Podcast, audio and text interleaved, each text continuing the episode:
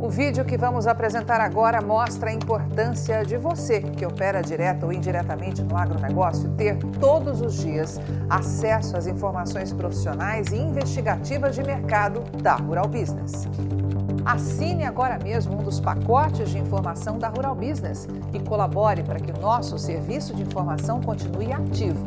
Acesse ruralbusiness.com.br. Antes de começarmos nossa análise desta sexta-feira, dia 12 de agosto, temos um recado para todos que acompanham o nosso trabalho diariamente. Como o assinante já deve saber, os balanços da JBS e da Marfrig, referentes ao segundo trimestre de 2022, saíram juntos nesta sexta-feira. Que coincidência, não?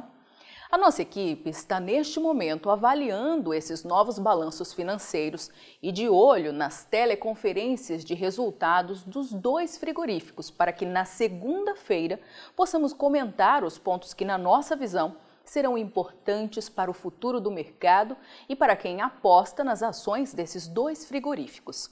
E é importante dizer que esse tipo de informação você não vai encontrar nem na nova e nem na velha mídia.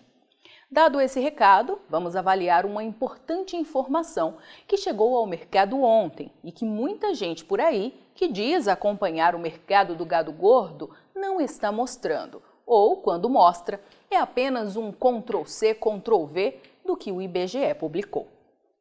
Como os novos dados do IBGE são vitais para os nossos assinantes estrategistas de mercado, vamos à análise investigativa desses dados, o que com certeza você também não vai ver por aí. Bom, primeiro veja que, em total sintonia com os antigos alertas da equipe de pecuária de corte da Rural Business, o Instituto Brasileiro de Geografia e Estatística disponibilizou nesta quinta-feira, dia 11 de agosto, os dados preliminares da liquidação de bovinos durante o segundo trimestre de 2022 e esses dados confirmam o que mostramos antecipadamente para os nossos assinantes, que o volume de gado abatido no Brasil segue historicamente muito baixo. Importante observar que entre janeiro e junho deste ano, o resultado de bovinos abatidos no segundo trimestre deve ser de 14 milhões e 300 mil cabeças entre machos e fêmeas, e dizemos que deve ser porque você sabe, né? Esses números são preliminares. Perceba no gráfico desenhado por nossa equipe que, de fato, houve um aumento na comparação do primeiro semestre deste ano com o do ano passado. Mas note que, se esses números forem mesmo confirmados, estamos falando de apenas 600 mil cabeças a mais em um ano. Portanto, estamos diante do segundo menor resultado de abate em nove anos analisados por nossa equipe. Isso mesmo. Ninguém vai mostrar por aí que nos primeiros seis meses de 2014, os dados do IBGE mostravam que um total de 16 milhões e 900 mil cabeças foram abatidas no Brasil, o que significa que, atualmente, com demanda interna mais alta, olhando apenas o aspecto demográfico, na comparação com 2014, o primeiro semestre de 2022 aponta que em nove anos, os frigoríficos brasileiros viram sumir dos abates de bovinos 2 milhões 630 mil cabeças. E ainda tem gente dizendo que a oferta de gado gordo no Brasil está confortável para atender os sempre gigantes mercados interno e externo. Mas alguns vão afirmar por aí que a demanda interna de carne bovina caiu. É mesmo, caiu. Quem mostrou que isso de fato aconteceu? Como provam isso? Estamos diante de números concretos ou está sendo repetido o que alguns analistas de mercado, pagos por algum grande frigorífico exportador, vêm falando por aí? Afinal, estamos com uma demanda menor por carne bovina ou, na verdade, o problema é que tem menos carne circulando no mercado por causa do baixo volume de gado abatido? Quer ver dados de abate no Brasil gerados por uma outra fonte? Bom, então vamos a eles.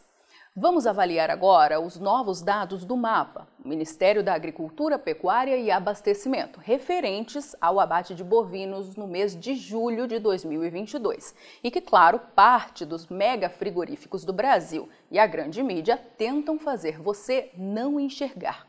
De acordo com o mapa, no mês de julho, 1 milhão 960 mil animais foram abatidos no Brasil, confirmando um ligeiro ganho de 0,4% em um ano.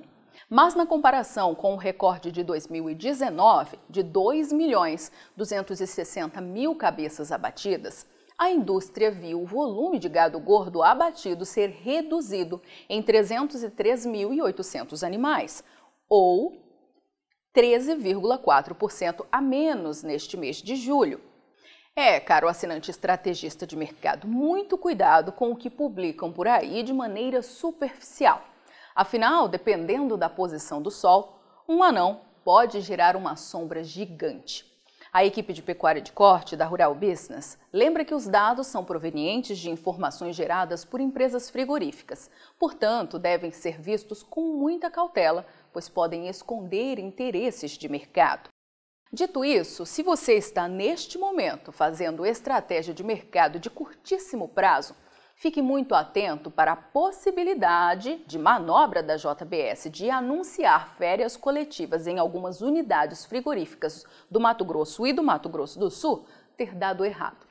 Existem sinais de que muitos produtores nos dois estados saíram do mercado. E se esse cenário de porteiras fechadas continuar por mais uns dias, este travamento do mercado vai forçar a própria JBS a elevar o valor das propostas de compra de boi e de vaca gorda no Brasil. As mesas de estratégia de mercado dos mega frigoríficos já sabem que o final de semana será de muito churrasco, já que o Dia dos Pais é uma das datas de demanda mais importantes do calendário. Portanto, vamos reforçar. Se a fechada de porteira atual permanecer até os primeiros dias da próxima semana, o valor do boi e da vaca gorda vai aumentar em todos os estados produtores. Se puder manter a porteira fechada, faça isso. Mas não se esqueça de ter memória de preço antes e depois da manobra da JBS, para saber distinguir o que é de fato recuperação de preço e o que é conversinha fiada.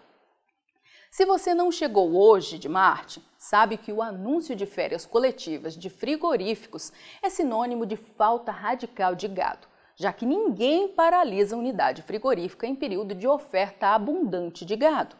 Não caia na conversinha fiada de que as plantas da JBS que foram fechadas são as que operam para o mercado interno e que isso é um sinal de que a demanda interna está ruim. Entenda que em ambiente de baixo volume de gado circulando no mercado, o que se fecha temporariamente é planta velha, precisando de adaptação técnica ou que foi comprada apenas para concentrar as compras em outras unidades que estão com grandes buracos de oferta.